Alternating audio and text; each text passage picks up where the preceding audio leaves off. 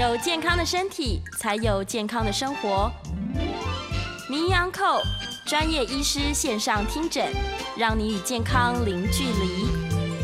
FM 九八点一九八新闻台，您所收听的是《名医安扣》节目，我是海伦。《名医安扣》节目呢是每天中午十一点到十二点播出，欢迎大家一起来关心健康的议题。那我们的节目呢也是透过 YouTube 频道九八新闻台同步播出，欢迎大家同步收看。当然也欢迎大家哎帮我们把这个节目的连接分享出去，让更多人一起来重视我们自己还有家人的健康哦。今天我们现场邀请到的呢是。林口长庚医院副院长简荣南副院长，我想如果关心这个肝健康的议题的朋友们，应该对简教授或者是简副院长完全的不陌生了。简教授呢，同时也是我们基隆市肝病防治协会的理事。那我们欢迎简副院长。是海伦好，各位听众大家好，很高兴再有机会上《迷 o n c o 这个节目，谢谢。非常感谢我们这个简副院长百忙之中来到我们节目现场哦。今天我们民安扣的节目主题是后疫情时代 C 型肝炎早筛早治重要性。的肝灾哈，这个肝灾是这个我们肝脏的肝啦。筛检不用跑大医院，八到十二周就可以消灭 C 肝哇！听起来好像主题好长哦。可是大家有没有听到几个重点？一个是后疫情时代，现在疫情看到我们都还戴着口罩哦，大家都很关注这个疫情的话题。可是，在疫情期间，C 型肝炎你可不能忽视它哦。再来就是说，哎，那这个期间大家是不是会觉得会去上医院，好像会觉得稍微。谨慎或者是紧张了一点，那用什么方法呢？可以消灭 C 肝又又快，然后呢，哎，好像可以避免一些减少你到医院的这些风险呢。当然，我们刚刚讲到说疫情啊，大家都很关心嘛，因为现在看起来好像是趋缓的一个状态，很多的这个呃措施在松绑，但是呢，随着这个我们外出啊去聚会的机会提高，我们还是有机会感染到接触到这个感染源的。除了说我们去打疫苗之外，积极这个筛治 C 型肝炎其实是非常重要的，因为我们知道，呃，C C 肝的这些肝病的患者，如果说，哎，真的不幸染疫的话，重症跟死亡的风险是比一般人要高的。那到底什么谁是这个 C 肝的高风险族群？那在疫情之中又应该要特别注意一些什么事情？今天我们当然就要请我们林口长庚医院的。呃，简荣南副院长来带领我们一起来好好认识 C 肝哦。在今天上节目之前，我在这个查资料的时候看到，我们简副院长去年有获颁台湾医疗典范奖，是，所以说呢，今天的节目更是不应该要错过了。那我们首先是不是就请简副帮我们谈一下，到底谁是这个 C 肝的所谓的高风险族群？为什么应该要去积极的筛检？是。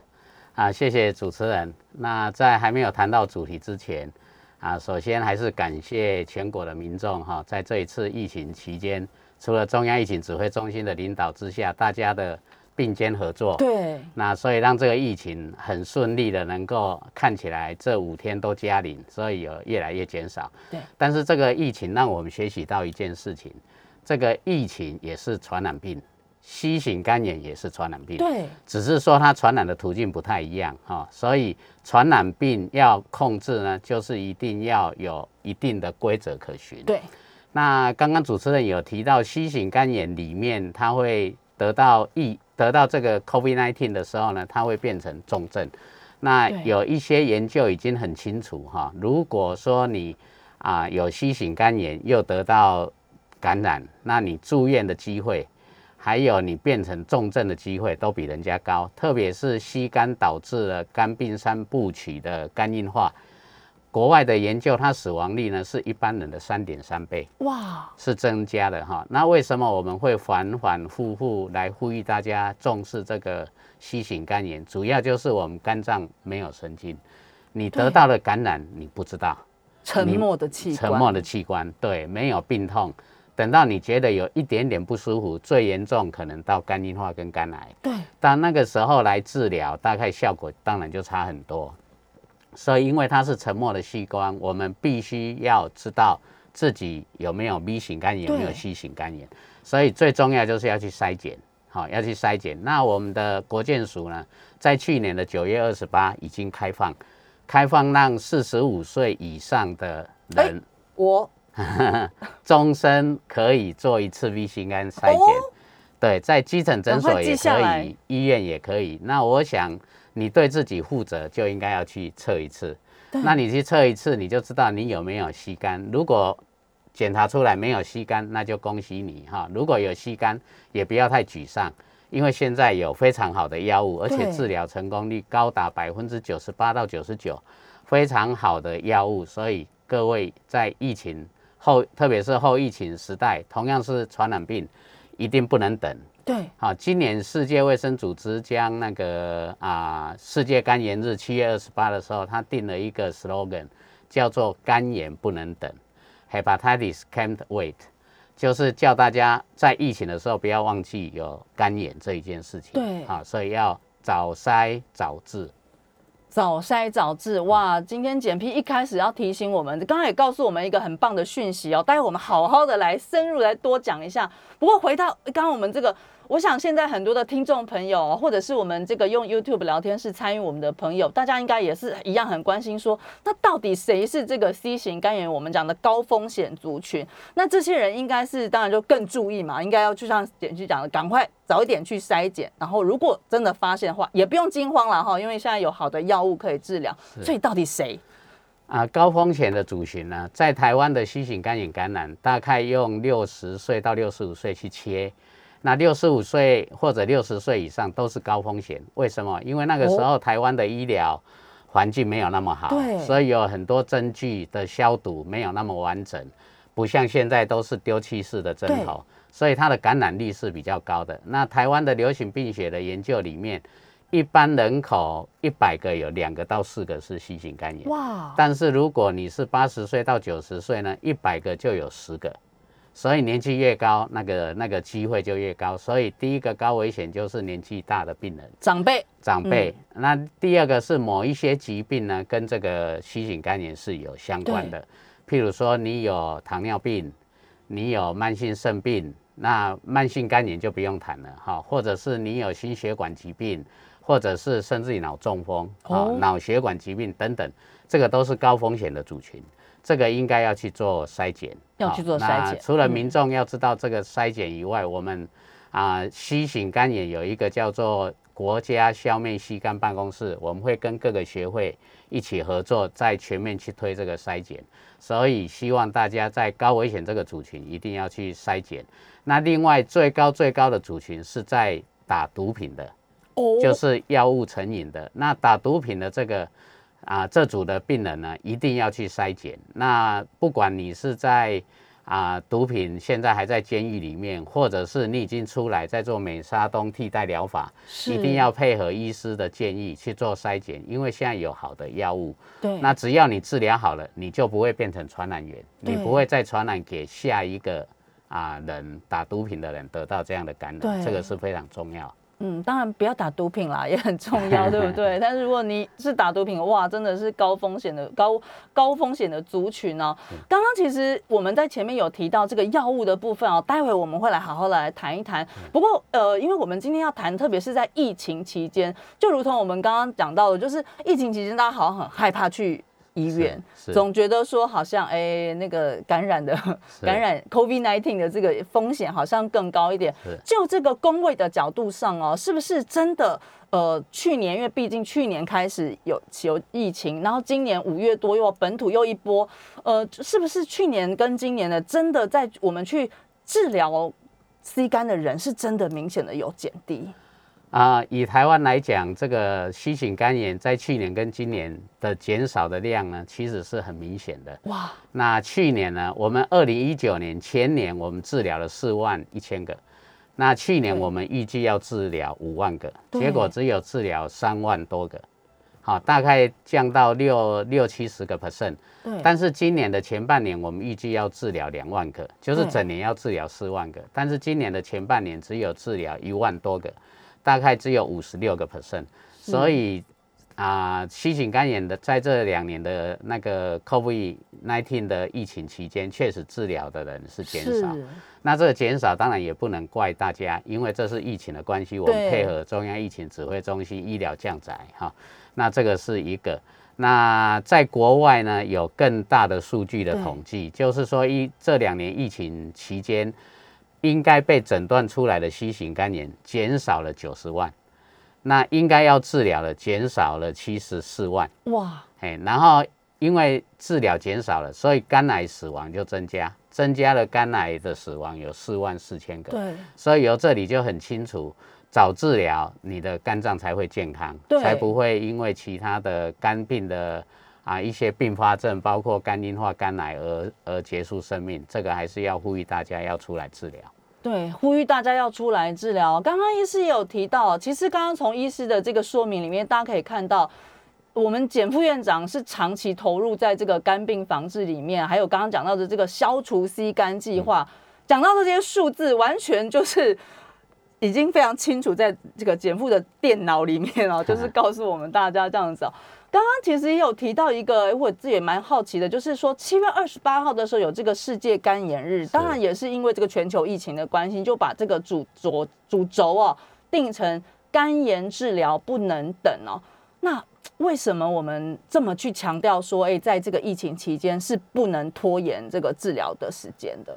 因因为因为疫情来的时候，大家都很紧张，然后减少很多户外的活动，减少到医疗院所，我想这个是对的，好，那这个是可以减少啊这个疫情引起的一些啊传染，好交叉感染，那但是因为这样，就让我们吸肝本来要到医院做定期筛检，甚至要治疗的。病人呢，他就不敢到医院来，嗯，害怕。那甚至有人开始接受治疗，疫情一来就不完整，对。比如说，他就吃两个礼拜或四个礼的礼拜的药，就没有回来，就中断治疗，自己停掉了，哎，自己停掉，就没去医院了。对对对，中断治疗。嗯，汤哦。我想这个这个在那种特殊的状况啊，当然是有特殊的考量。不过现在后疫情时代，我觉得应该要呼吁大家。赶快出来治疗，你只要治疗好了，那就减少一个感染源，那你的肝脏的健康就从此不会再恶化，所以这个是非常重要。第一个是很重要，我们刚刚讲到这个三部曲嘛，哈，就是这个肝脏的健康的保护。可是好像不只是这样，就是像我们刚刚提到的这个关于 C 肝跟这个 COVID-19 的中间的关联副作，是不是能够帮我们再多讲一些？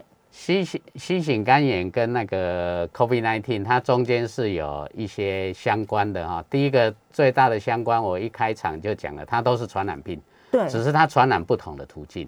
好，那那个目前看到的 COVID-19，它大部分是急性的发作，慢性的已经慢慢有人，譬如说感染虽然是轻症，但是他好了以后，他觉得他的呼吸跟以前不一样，对，他的记忆跟以前不一样等等。但是呢吸型肝炎它其实是属于慢性的疾病，它更可怕，因为它会慢慢往前走。所谓往前走，就是走肝病三部曲。它得到感染会走慢性肝炎、肝硬化跟肝癌。好，那这个这个各位不要有信心的侥幸的心理，认为说我现在肝脏最近去看好像没什么纤维化，好像没什么事。对，但是那个只是时间未到。好，时间未到。以前的研究里面，得到感染变成肝硬化都不治疗是二十年，对，得到肝癌是三十年。好，所以时间是是真的比较长。那比较长，中间又没有预警系统，所以你往往一段时间过了，你以为自己没事了，因为肝功能都正常。但是等到各位的事业有成以后呢，哎。身体有一点不适，结果得到一个末期肝癌，你之前的打拼全部归零，全部归零，真的。所以这个吸肝也是比 COVID-19 还更严重的一个事情，所以这个一定啊要呼吁大家，在疫情期间全国降载，你没有接受治疗，后疫情时代应该勇敢的到医院或者是到诊所。那甚至于偏乡，我们都有很多医学中心的医师会到那边去治疗，所以给各位很大的方便。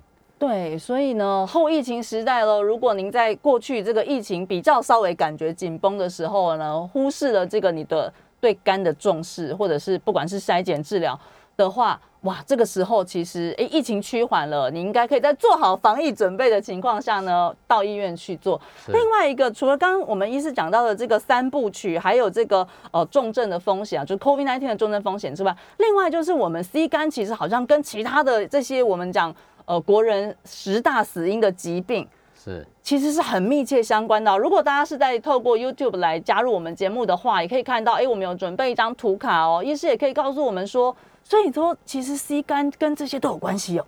对，这个是吸肝非常特殊的地方，是它的它的重点不只是在肝脏，它跟肝外的很多器官都有关系。对，那我们的十大死因里面有六项都是跟吸肝有关系。哇，好，比如说大家熟悉的肝。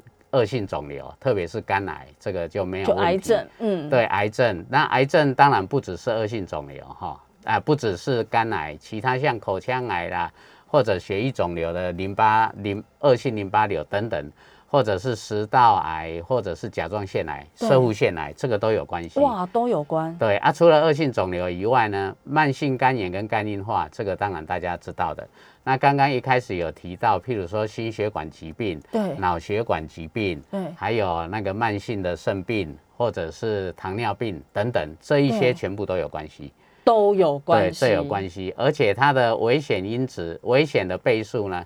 当然都是从两倍到四倍，对，好得两倍到四倍，只有肝癌是二十一倍，肝癌那个是绝对有关系的，所以有这一些疾病的那个同仁或者是民间的朋友呢，你应该要去做筛检，应该要去做筛检。听到我们检批这个一再的呼吁大家哦，因为我们有时候可能忽略了，不管是忙。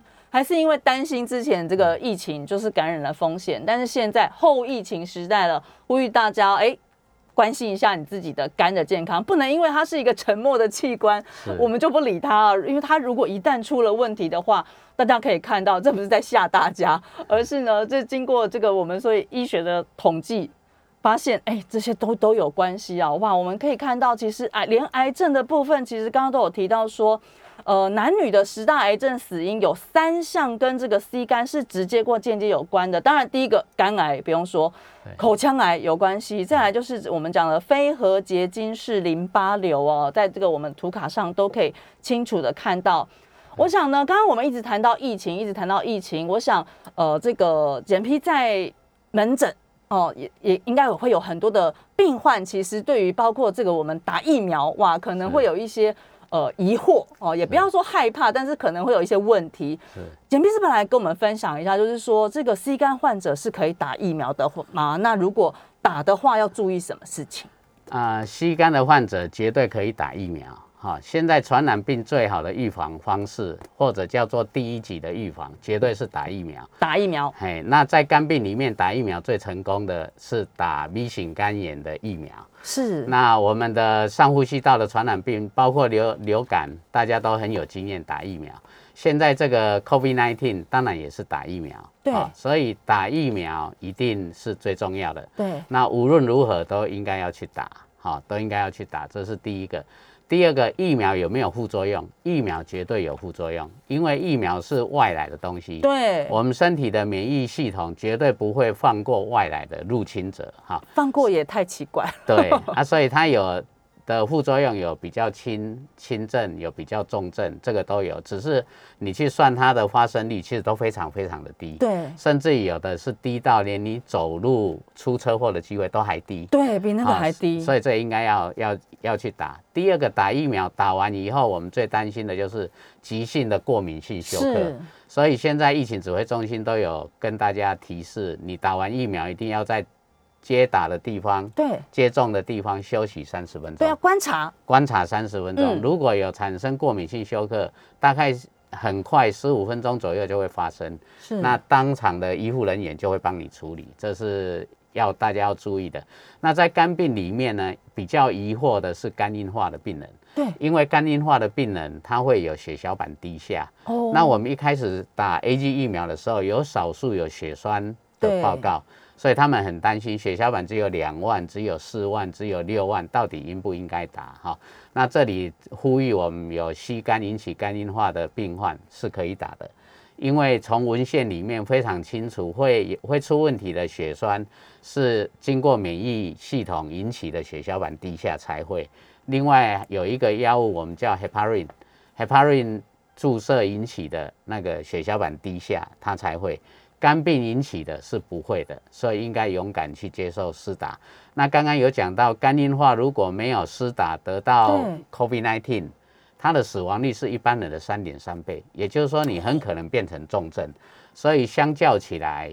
施打比不施打好处多很多，所以应该勇敢的去施打。对，这也是医界一直告诉我们，打疫苗的好处还是比较多的哦。虽然我们看到了可能某些新闻，但是呢，哎，其实研究显示还是这样，我们要相信科学嘛，对不对？医师刚有提到，我们在前面有提到，就是现在治疗这个 C 肝哦，呃，好像有药物，而且是非常短的时间就能有不错的效果，是不是？请简皮跟我们说一下这部分。是。我们现在的药物，哎，从早期的干扰素加口服的雷巴威宁，从二零一七年以后就变成全口服的抗病毒药物治疗。那这一两年又全部在演变为叫做全口服全基因型。那我们知道新型肝炎的基因有一二三四五六，然后还有十个 percent 它会有两个基因同时混合的。那你吃全基因型的口服抗病毒药物万无一失。那这全基因型的口服抗病毒药物有两种，有一种是每天吃三颗，吃啊两个月，就是八个礼拜；有一种是八个礼拜而已，八个礼拜，哇，非常好啊！有一种是每天吃一颗，吃十二个礼拜。是。那比较重要的就是有几个，第一个就是成功率，成功率可以高达百分之九十八到九十九，这 这几乎贴近百分之百了。所以我们常常在开玩笑说，哎，医生以前看病的时候。打干扰素都要去挑谁会成功？对，现在口服的抗病毒药是哎谁会失败？要找出谁会失败，这是不一样的哈。对。第二个就是这口服的抗病毒药的副作用非常非常的少，副作用好少，这个很重要哎。对，然后又方便，然后以前我们讲说口服的抗病毒药唯一的副作用就是很贵，对，就是很贵。但是这个我们要谢谢政府，那他勇于承担。台湾要消灭新型肝炎，在二零二五年，比世界卫生组织早五年。那既然已经做了这样的承诺，当然要有这样的预算，让我们的民众可以接受好的治疗。对。那其实到目前，我们已经治疗十万、十二万个。十二万哎，从二零一七年，那过去打干扰素治疗多少呢？二零零三到二零一六，治疗了十万。嗯。十四年治疗十万，现在四年已经超过过去的十四年，所以是非常好的成绩。那我们预计还最少还要治疗十三万，所以请各位已经知道 C 型肝炎的，或者你的长辈知道有 C 型肝炎的啊，就鼓励他们或陪伴他们一起到医疗院所来接受治疗，两个月到三个月换你一生的幸福，换你一生的幸福。我们广告之后再回到名医安扣的现场。九八新闻台《名医安扣》节目，今天我们现场邀请到是我们林口长庚医院副院长简荣南副院长。那么我们简副院长呢，同时也是基隆市肝病防治协会的理事啊。如果您有收听刚刚前一段节目的话，大家可以发现哦，就是对相关的这个领域，我们简副院长真的是太熟悉了。完全，其实虽然桌上好像有一份资料，但是其实简父完全不用看，他所有的那个内容都在他的脑子里面。当然，对这个主题，当然跟我们真的也是非常切身相关、很重要的哦。特别是在这个疫情趋缓的时候，所谓的后疫情时代，哇，有一些事情或许我们或许我们前一段时间忽略了，那这个时候呢，我们要提醒大家特别来重视。刚刚我们提到这个药物哦，哇，八到十二周的时间，而且呃，这个副作用听起来是。极少，对不对？所以听起来就是比起过去的治疗，我就有时候真的觉得说啊，随着医学的进步哦，就是当然不要生病，可是生病了之后，好像哎呀，比比起以前的人来说，蛮幸福的哦，就是可以在这样的得到呃很好的一个治疗啊。但是如果我们刚刚有提到疫苗，如果说我正在服药的话，那来打这个呃，就是来进行吸肝治疗，会不会影响这个疫苗的施打？啊，基本上从目前的科学证据里面，你正在服用 C 型肝炎的口服抗病毒药物是可以施打疫苗的，是可以的，是可以施打疫苗。那当然，这个这个做这样研究的人是目前是没有，但是刚刚纯粹从专家的意见去给各位建议，理论上是可以的。但是我们什么时候会请病人暂缓施打疫苗？就是说他的肝病发炎的非常厉害，还黄疸还很厉害，或者是肝病还不是很稳定，我们会请他再等一下，对，让他的肝病的状况在稳定的时候再去接打 COVID-19 的疫苗。对。那刚刚啊广告时间的时候，我们有看到那个很多线上的朋友对聊天室提了很多问题。有一些因为跟今天的主题不太相关，我就不方便在这里来回答。但是相关的部分呢，我很简单做一个回答。好，我们现在目前检验 C 型肝炎的检查方式，我们叫做 anti HCV。那有人 anti HCV，那现在就认就叫做 C C 型肝炎的抗体。那实际上它不是抗体，它只是一个检验的方式。是啊，这个阳性不是代表有保护力，反而是这个阳性代表你有感染到吸肝，有感染到了。对啊，感染到吸肝里面大概有两成到三成是靠自己的免疫将病毒把它清掉。对，所以它是没有病毒的，所以这个是不用不用去吃口服的抗病毒药物，百分之七十左右是有病毒的。对，那。你怎么知道有没有病毒？就是必须要进一步去做 C 型肝炎的 RNA。那这个 RNA 的做法，我想现在大家都都都口头禅都很清楚，这个叫做 PCR。PCR。嘿，他用 PCR 的方法去做的。那如果有，那你就必须要接受口服的抗病毒药物治疗。好，这个是不一样的地方。所以啊，一开始的筛检就是测 anti-HCV。anti-HCV 阳性就必须要测 HCV RNA。对，好，那现在的健保署呢，它很足甘心的所在哈，就是它直接提供你只要抽一次血，以前要抽三次，第一次去测看有没有 C anti-HCV，是，如果有的话，第二次再回来测 HCV RNA，如果有的话，再去做基因的分型，看你是第几型。那现在抽三次，抽三次，现在就叫做三合一。三合一，三合一，很多院所都这样做。你抽一次，抽一次，嗯，如果 anti-HCV 阳性，那他会将你原来抽的血再进去做 PCR，是是，阳性再进去做基因分层，所以就抽一次，抽一次，对，然后检查的也减少了，中间追踪也减少了，口的抗病毒药又缩短到。八个礼拜到十二个礼拜，对，我想政府都提供这么好的药物，那帮你 cover 这么多的金钱，你绝对没有理由不出来筛检，绝对没有理由不出来筛检哦。刚刚前面医师也有提到一个，这个待会我要好好的问一下。但是我们现在也有朋友到说，像家里面如果长辈不喜欢打针的话哦，那这个 C C 肝治疗到底要多久？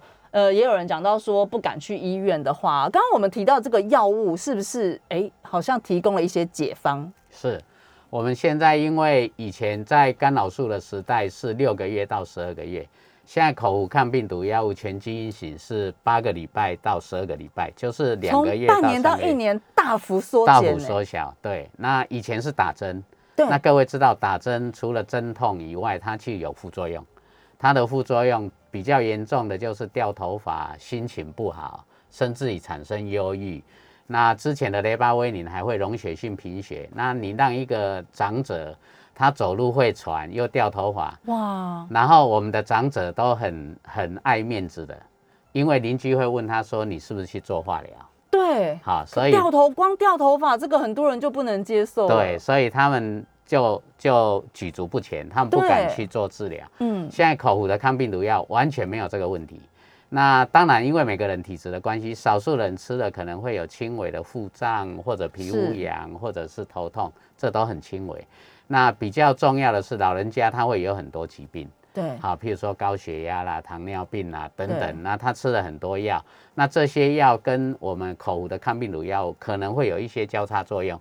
那这个你的医师呢会？帮你注意，那这个再拿掉了以后，你吃了两个哎八个礼拜到十二个礼拜的药，有那么好的那个成绩，所以应该带你家里的长者出来治疗。那要不要到医院？如果你家里像台北市都会区，它离医院非常的方便，基层诊所就有了，医院也有。那在疫情的时候到医院。我们不是鼓励各位到医院，但是到医院得到感染的机会，其实我们目前认为是最低的。是最低就是说，你光要到医院就被把关了好几层。好，你现在到商店只要一次，那你到医院好几层，那你要跟看门诊的时候，护理师还会叫你坐远一点，维持那个社交距离哈。特别注意，特别注意，对啊，所以你的医师帮你做一些评估以后，就会开药物给你。对，好，那你就等着收割就好了，因为你吃了八个礼拜就痊愈了，可能这个 C 型肝炎已经困扰你二三十年，对，你只要利用两个月的时间，就解决你以前的啊困扰，对，那何乐不为？哈？我想年轻人应该带家里的长辈，那去做筛检，有的话勇敢接受治疗。那我们套一句比较俗气的哈，就是说你接受治疗，可能你会多活十年到二十年。接受治疗可以多活十年到二十年哦。重点是，哎，身体把它弄健康了，对不对？这个活起来的生活品质是很好的哦。是。我刚刚提医师提到，我们也特别想要请医师帮我们分享，就是说，呃，当然刚刚还是会讲到有一些人是不管是担心出入医院的啊，但是刚刚医师其实也帮我们稍微解惑了。我们如果说今天想要去这个筛检或者是治疗 C 肝的话，是不是有一些什么样的资源或是原则，医师可以在这边多提醒我们的？是，我们就分为两块，一块就是说你已经知道新型肝炎了，对，那你下一步就是要去知道有没有病毒，嗯，先知道有没有病毒，然后再治疗。那这个你可以到就近到离你最近的诊诊所，但是要胃肠科。要胃肠肝胆科诊所，胃肠肝胆肝胆科，或者是到那个医院。对，那如果你家刚好是住在非常偏远的，譬如说我们有一些原住民同胞，他们住在山上，你就到卫生所。哦，卫生所的主任虽然他不是胃肠肝胆科，但是他都直接跟很多医学中心有有联系。是，那我们可以直接这样，甚至于现在可以做那个啊视讯。对，视讯诊断，线上诊断，线上诊断。譬如说，我所在的林口长庚医院，我们是跟桃园的复兴乡，是复兴乡，复兴乡啊。现在这种网络线上非常的清楚。对，我们上一次的 demo 是复兴乡的林主任，他做帮病患做超音波，肝脏超音波，然后他的判读就是我判读，我在林口长庚帮他判读，那判读我打一打，那报告就出来了。好，所以各位可以就你。最近的医疗院所去做这个就近，嗯，对。第二个就是你根本不知道自己有没有吸肝或鼻肝，哈，对。那这个四十五岁以上的，你应该因为国民健康署已经开放，你可以去做一次。那你要为自己负责，那你为自己负责就是为家庭负责，对，等于是为这个社会负责，所以你应该去做一次筛检，对。好，啊，这个筛检也是一样，基层院所跟那个卫生所或者是。医学中心，它都有在做这样的筛检。那筛检出来，假设没有，那我们就恭喜。但是没现在没有，不表示以后没有。所以你要注意的一些跟针头相关的针剂越少越好。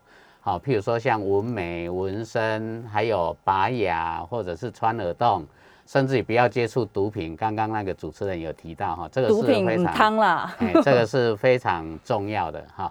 那可以的话，就是定期还是做一些肝病的筛检，这样。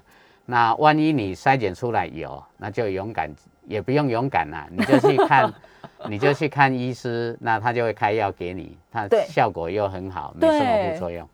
刚刚听到这个效药效果很好，然后时间又短，因为长期吃药的时候，你知道就是会忘记，或者是吃一吃，你可能就觉得说啊，这到底是有效还是没效？可能就心理上没有那么抗，就是比较抗拒啊。但是如果哇，只不过八到十二周，这感觉真的感觉很快就有一定的效果。刚刚其实医师在前面节目开始有提到一个四十五岁，这个。呃，免费的筛检四十岁以上是吗？这个可不可以多说一下？因为我个人就是属于这个族群。这个这个是很有趣的哈。国民健康署他们之前这个筛检的策略，他们定了一个就是五十五年以后出生，对，在他四十五岁那一年。哎，可以接受一次检查。四十五岁那一年可以接受一次检查，对，那个免费的，免费的，那个是之前，但是非常拗口。嗯，然后又要几年出生。那去年的九月二十八以后，就改为啊，只要四十五岁以上，那那个终身可以检查一次哦。嘿，不管你你只要四十五岁以上，譬如说你是六十岁，你只要没有检查过，你就可以去检查。只要等于一人一生有一次的扣打。对，可以做这件免费的筛检，而这个筛检非常非常的重要哦。是，今天我来到我们现场呢，是我们林口长庚医院的副院长，也是我们基隆市肝病防治协会的理事，我们简荣南简副院长。哇，我想今天在从前面一，特别是一开始就加入我们的这个听众朋友，已经可以非常清楚的感受到，医师是呃非常清晰的、深入浅出的来告诉我们。关于这个 C 型肝炎相关的筛检跟治疗相关的讯息啊，当然我们在聊天室还是有很多朋友有很多的问题，我们稍微休息一下，我们在广告之后，我们在广告时间，我们请医师来帮我们看一下，哎。哪一些问题，我们可以在节目中来帮大家做解答。同时呢，还有就是，到底在这个疫情期间呢，不管是 C 肝的患者，有哪些需要特别特别需要在生活面呢需要重视的地方，我们待会会在下一段节目再跟大家来做提醒哦。我们广告之后回到名医央扣现场。九八新闻台名医安扣节目，今天来到现场的真的是不不只是名医啦，也是好医生啊，就是我们林口长庚医院的副院长，同时也是我们基隆市肝病防治协会的理事啊，简荣南简教授。刚刚在节目一开始有跟大家提到说，我们简教授去年有得奖哦，哇，真的是也在这边要恭喜，虽然隔了大半年了哈，恭喜我们简副院长。今天在节目中我们谈到的是后疫情时代 C 型肝炎这个早筛早治，其实是非常非常重要的。我们刚刚在节目里面，医师也一再提醒大家，过去我们可能有一段时间因为国内疫情的关系，我们会很害怕去医院。或者呢，哎，或或者是说，我们讲过去的治疗方式，你可能会觉得说，哇，常常跑医院，或者是这个治疗期间感觉拖很长，半年一年的，呃，所以你就可能会却步。但是呢，其实现在不是这样子的，就第一个有好的药物，然后再就是后疫情时代了。这个，呃，我们讲这个新冠疫情其实终究会过去，虽然我们现在好像有点看不到尽头，可是它终究是会过去。我们在台湾也控制的还蛮好的，当然是。大家的努力哈，一起把这个疫情守下来。但是重点来了，如果你这个这个 C 肝的这个病毒的话，这个其实影响或者是我们讲伤害，其实是不亚于这个 COVID nineteen。当然，现在大家因为一讲到 COVID nineteen，大家好像闻之色变哦。但是其实，哎，C 型肝炎的这个病毒，其实我们更不能去忽视它哦。我我想现阶段我们一方面是，哎，刚刚我们在聊天室里面。呃，医师也有看到一些问题，是不是有一些也可以在这边做回答的？我们先一并来跟大家说一下。是我在这里先就线上朋友的一些问题相关的啊，做一个很简要的回答。第一个就是，如果 anti-HCV 阴性，要不要每年验？原则是不用，不用。原则是不用。什么时候需要再验？假设你有觉得身体非常的不舒服，特别说啊，像疲倦啦、厌食啦、不想吃东西啦，特别。或者是有黄疸，眼睛变黄，小便像浓茶或者咖啡的颜色，就是干眼的的状症状，那就应该要再验。这是这是一个。第二个就是说，当你有接触到某些针针头的接触，但是你觉得不舒服的时候，就要验。那我之前讲说，哎，包括纹眉、纹青啊，穿耳洞。或者是针灸、刺青，对，穿耳洞，穿耳洞也是要对，还有针灸哈，这个都是早期。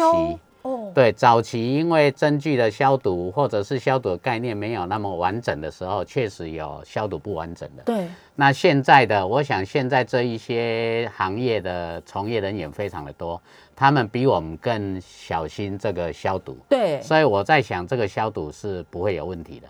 但是任何时候，假设你有这一些针头的铺路，你觉得有不舒服，那就应该再验。对，好，这个是一个。那刚刚有还有朋友提到说，哎，那新型肝炎有没有疫苗？如果有疫苗，就像 COVID-19，我们打个疫苗就解决了哈，没有错。最好的方式就是要有疫苗。但是新型肝炎因为它属于 RNA 病毒，它突变率太高了，所以疫苗是科学界是做得出来，但是这一第一时间做出来的，第二时间的病毒是没有效的，没有办法去预防，所以现在就新型肝炎就没有。哎，疫苗可以施打，但是还好，新型肝炎有特效药，嗯，效果成效又那么好哈，所以对啊，哎，应该应该应该没有疫苗，但是有感染就应该要去治疗。嗯，效果好，然后副作用低，光听到这两个我就觉得那就用它吧。好，呃，我们陆续还是有一些朋友会提出问题哦。不过我们在这边还是如果有在看 YouTube 的朋友，或者是哎收听广播的朋友，我们这这个阶段，我们请我们简批来帮我们提醒一下，C 型肝炎患者在面对新冠疫情的时候，应该要注意哪些事情？我想。啊新型肝炎的患者，不管你是感染在哪个阶段，在慢性肝炎、在肝硬化，甚至于到肝癌的阶段，只要你的状况还稳定，施打疫苗是不二法门。一，施打疫苗。一就是要去施打疫苗。对。第二个呢，你是新型肝炎，一定要跟你的医师讨论说你还有没有病毒。如果有病毒，一定要吃口服的抗病毒药物。是。那口服抗病毒药物刚刚有提到，八周也好，十二周也好，效果都到九十八到九十九个 percent。各位可以回忆一下，在你的人生经验里面，除了感冒吃的药比这个时间短，其他的慢性病都比这个长。就有的要吃一辈子。对对，像高血压、糖尿病等等，这都要吃很长的。对。好，那所以很少有这么好的药，而且效果这么好，这个一定要注意。第三个饮食上一定要注意自己的营养，营养才是你现在的免疫力的最最主要的、最根本的。对，最根本的，所以要注意你的营养，还要适量的运动，好，适量的运动。营养跟运动。运动对啊，不必要的针头的接触尽量减少，好。像刚刚有提到那一些针头的接触，包括纹眉、纹身、针灸、拔牙、穿耳洞等等。现在真的也蛮多人会去纹眉、绣眉什么的，爱美哈。不过还好是现在的这些针具的消毒都很完整了哈，比较重视这个消毒这件事。爱美是好事，对，但是 安全更重要哈。所以这一些你可以跟你的。那个要帮你施行这个纹眉纹身的的师傅跟他讨论，我想他比我们更重视这个问题哈。对，那记得这样啊，还有一个很重要，就是要定期回医院去做肝癌的筛检。对，肝癌的筛检哈，我们现在四十岁以上，或者是你接受治疗的时候，肝脏的纤维已经两分。我们肝脏的纤维一般是分为一分、两分、三分、四分，四分就是肝硬化。对，现在的研究是四十岁以上跟两分以上，你纵然病毒把它杀掉了，你还有非常低的机会得到肝癌。那一般是零点一个 percent，就是一千个有一个。是。那因为肝脏没有神经，所以你得到了肝癌，你绝对不会知道，只有靠检查了。所以你大概半年就应该要回到门诊去做一次检查。半年要回到门诊去做一次检查哦。现在我们是不是请医师再来帮我们分享一下？就是我们刚刚一直讲到这个这个药嘛，全口服的这个药来治疗 C 肝，有没有什么呃这个患者的故事可以在这边跟我们分享一下？啊，我我想我一开始就有提到，C 肝在台湾就是分为老人家，那个就是等于他的一个啊盛行率比较高的的的一个传染病，一个是年轻人。那我的我的门诊都是高龄的长者。都是老人家，那那个老人家哈，我印象很深刻的是，他吸肝在我这里用口的抗病毒药治疗好了，他每次最期待的就是回来我的门诊哦。嘿，为为什么最期待呢？因为这困扰他过去三四十年的事情，他已经肝硬化了，那现在每四个月都要回来做追踪，那每次。就是回来门诊，那最近回来好几次啊，我们看了也是有一点感伤，就是他年纪大了，对，所以走路也不方便。那一开始是拿拐杖，那孙女或者是女儿陪来，那最近回来的这一次是坐轮椅，哦，他还是要回来哈。那我我本来是跟他讲说他可以稍微长一点，半年再回来，但是他就是不要，他坚持要四个月回来。所以我想，一辈子的困扰对长辈造成的一辈子的困扰，我们当人家子弟的，或者是你当人家的小孩，应该要请示一下你的你家里的长者。那可以的话，尽量带他到医院来治疗。短时间的治疗换来啊，他长期心中的负担，那个可以担子可以放下来，他会觉得很舒服的。其实听了也是有点蛮感动哦，医病关系，还有就是说，哎，借由这样的治疗，就是让长辈如同医师讲的，放下这个过去可能很长时间的一个负担哦。最后剩下我们大概不到两三分钟的时间，我们因为难得也请到了简批来，我们赶快请医师帮我们做一个同诊，最后来叮咛我们一下所有的这个朋友们，不管是 C 肝的这个防治，或者是说，哎，如果你已经真的染病了，该注意什么？是。已经知道 C 型肝炎的人，现在已经治疗二十二万了。那少数还知道吸肝还没有治疗的，赶快到就近的基层诊所或医院胃肠肝胆科去治疗。那偏远地区就到卫生所，这是一个。那现在我们比较重要要呼吁的就是，其实吸肝感染有四成，他不知道自己感染。那不知道自己感染最可怕，因为你不知道敌人在哪里。对。所以呢，先去。啊，筛检，那这筛检在基层诊所也有，卫生所也有，医院也有，先去测一下有没有 B 型肝炎，有没有 C 型肝炎。如果有的话，勇敢的到胃肠肝胆科门诊接受治疗，哈啊，这个也算你对自己一个负责任，对这个家庭一个负责任，或对你的长辈或对你的小孩一个负责任。那我想这个是最后呼吁啊，全民要做到的。那你如果是吸干的，还要特别注意，就是一些不好的啊生活习惯要改掉，譬如说酗酒、毒品，这个都要改掉。注意自己的营养，然后要适量的运动，注意自己的免疫力。对，好啊，在疫情时代，你还没有打疫苗，轮到你登记可以打疫苗，就要赶快去打疫苗。传染病到了治疗是第二步，对，第一步就是不要得到感染，不要得到感染，对，唯一的方式只有打疫苗，好啊，不要害怕疫苗的副作用，那个都很短暂的，它就会过去，甚至于药物对你会有帮忙。那过敏性休克虽然在医界没有办法去预测，但是你打完以后经过休息，对，好就没有这样的问题。哇，医师刚刚真的是帮我们整个统整了一下，用非常简单扼要的方式提醒我们。最重要的几件事情啊，刚刚我们在节目里面也提到了，今年这个世界肝炎日的主轴是肝炎不能等哦。其实不管有没有疫情，都不要等啦，对不对？是。呃，然后我再提再次提醒大家哦，这个我也很需要的资讯，国民健康署有提供这个民国五十五年以后出生而且满四十五岁的民众是可以搭配这个接受一呃终身接受一次 B、C 型肝炎的免费筛检。如果确诊的话呢，健保全额给付治疗，疗程只需要八周到十二周，这是我们今天在节目中得到很重要很重要的资讯。我们也再次的感谢我们简荣南副院长百忙之中来到我们节目的现场。大家要记得听医生的话，早一点去筛检。如果真的染病了，赶快治疗。我们下次见，拜拜，拜拜。